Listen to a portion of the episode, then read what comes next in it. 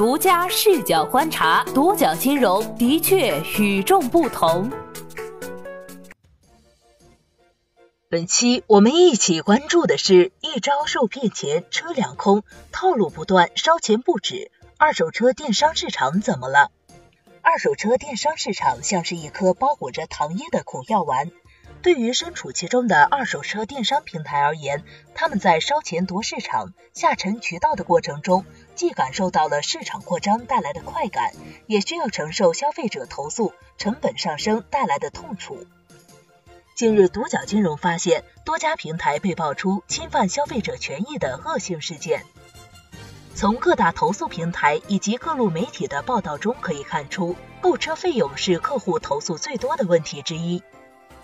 据一位在优信二手车平台购车的梁先生介绍，他二月底在优信二手车平台买了一辆奥迪 Q5，首付一共三万七千六百五十五元，可在付款之后被告知银行未能批款，于是三月十号和平台签订了退款协议。可是到现在，他不仅车没买到，平台答应退的钱也没到账。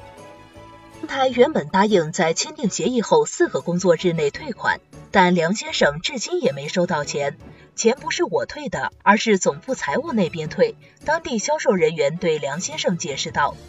独角金融发现，在拒投诉、投诉直通车等平台上，人人车退我保证金、瓜子二手车不按合同条款执行等类似的帖子，每天都在更新。在二手车电商平台买到问题车，同样让客户心力交瘁。”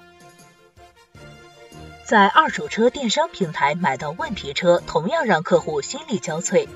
据离视频内容显示，韦先生去年四月份花了六万块钱，在人人车平台上买了一辆大众速腾。交易完成后，韦先生才发现，原来车子已经抵押给了某互联网借贷平台。后来车被该平台强行拖走了之后，卖家只退给了他四千元，剩下的钱到现在也没要回来。我现在是车没有了，钱也没有了。出事以后，人人车一直让我打官司起诉卖家，把责任推得一干二净。韦先生说，此类事件同样出现在号称没有中间商赚差价的瓜子二手车身上。二零一八年十二月份，崔先生在瓜子二手车上买了一辆哈弗 H 六，之后崔先生在 4S 店做保养的时候才发现。这辆车在二零一六年八月十一号的时候发生了一次重大交通事故，对此瓜子二手车方面至今无法解决，还希望崔先生可以走法律程序。独角金融就相关问题求证以上几家平台，截止发稿时间并未得到明确答复。中国互联网经济研究院副院长、中国财经大学教授欧阳日辉告诉独角金融，维权难的主要原因在于消费者对合同重视不够，平台在合同中埋了雷，撇清了一些平台本来应该承担的责任，比如对二手车监测报告真实性的责任。一直以来，二手车电商难以逃脱烧钱赌明天的困局。在行业竞争进入白热化的当下，为了吸引更多的用户，二手车电商企业需要付出巨大的流量成本。据独角金融了解到，当前二手车电商行业营销行为主要是电视广告、冠名、植入等形式的品牌型广告，主要作用仍在于平台知名度、形象的树立及提升。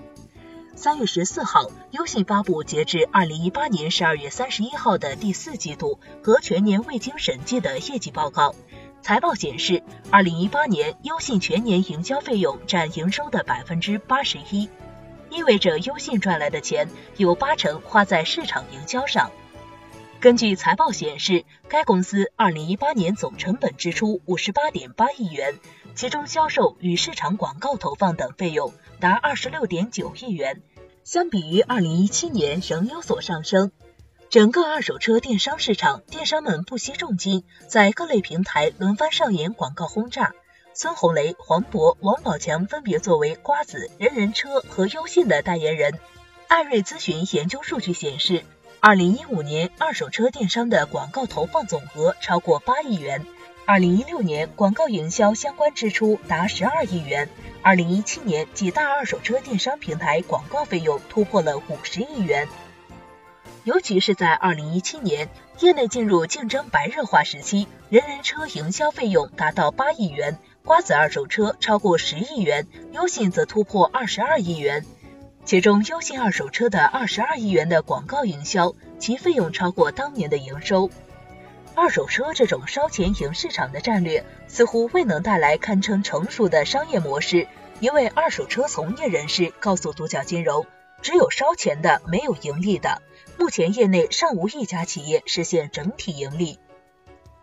著名经济学家宋清辉认为，从二手车电商平台的发展过程来看，这一举措有一定的可取之处，但是若不注重夯实基础、修炼内功和规范运作流程，最终伤害到的恐怕是企业自身的核心竞争力。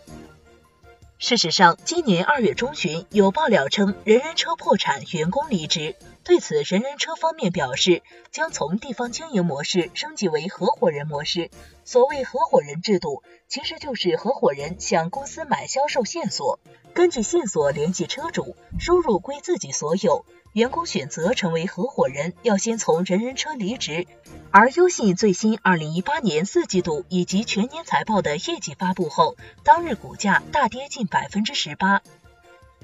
靠烧钱打开市场已经不是一个好的选择，自建渠道靠谱吗？当下，随着九零后成为二手车主力消费人群，低线城市逐渐成为二手车品牌渠道下沉的主战场。很多二手车品牌，包括二手车电商平台，都早已把渠道下沉作为进一步打通市场的有力武器。以瓜子二手车为例，据国家统计局数据显示，早在二零一六年，瓜子二手车就已经实现覆盖全国三十个省份、两百加个城市，向县乡镇渗透。据了解，在下沉渠道的过程中，很多二手车电商企业都在从前期抢市场、树品牌的打法，转变成为消费者提供更多服务，进一步挖掘目标人群，追求更大的盈利空间的模式。而这一模式成功的关键就在于发展汽车金融与融资租赁。优信金融产品的相关负责人曾向媒体介绍，优信推出的融资租赁产品分期购。新车一成购等，租赁期长、灵活、门槛低，可以异地落户。另外，保险、GPS 安装等多种费用也可以分期支付。这样一来，就拉低了消费者的月付金额，降低了消费者购车的门槛，满足了消费者购车的欲望。但是，二手车电商平台在渠道下沉、模式创新方面并非一帆风顺。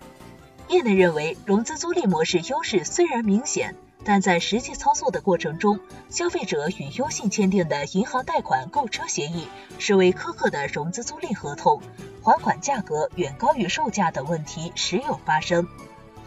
另外，麻袋研究院高级研究员王诗强向独角金融分析称，一线城市运营成本贵，且客户更青睐新车；二三四线城市客户对二手车更加认可，因此渠道下沉可以获取更多的客户，增加公司收入。